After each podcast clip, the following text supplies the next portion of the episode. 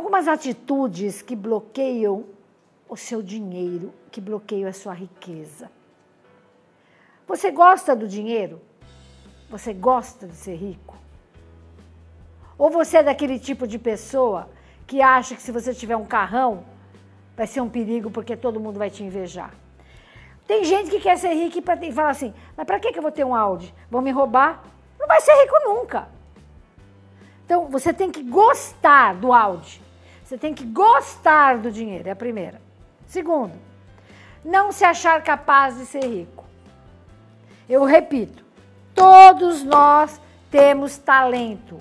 E para ser rico, temos que trabalhar o nosso talento. Qual é o seu, minha senhora? Qual é o seu? Garota, garoto, qual é o seu talento? Escrever livro? Contar piada? É, falar sobre tragédia?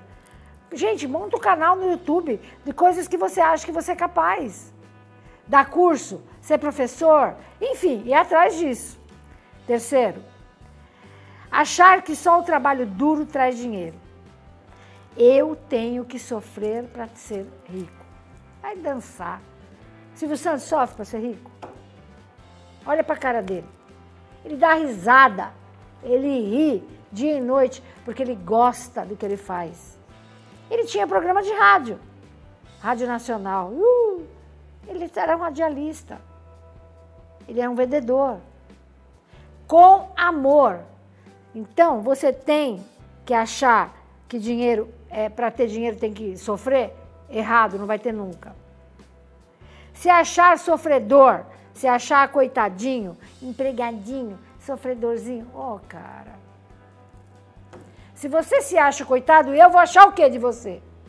Tem gente que pergunta assim, que fala assim: o patrão não presta, ele não me dá aumento. Patrão nenhum vai te dar aumento.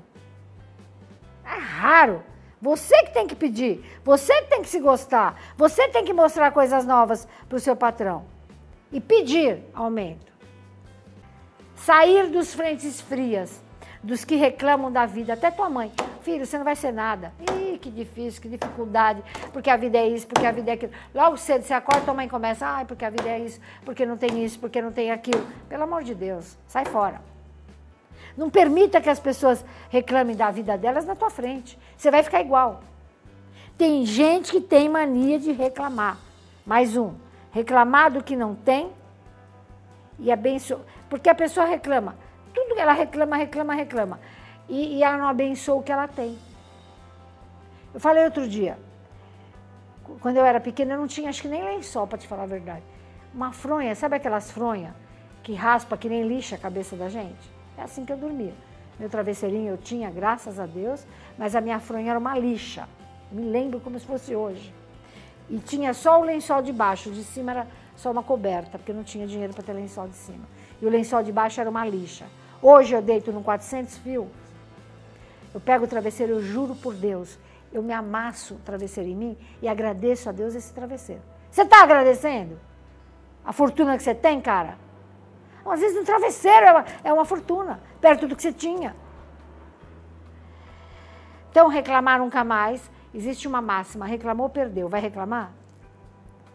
Sonhar pode. Todo mundo tem o direito de sonhar.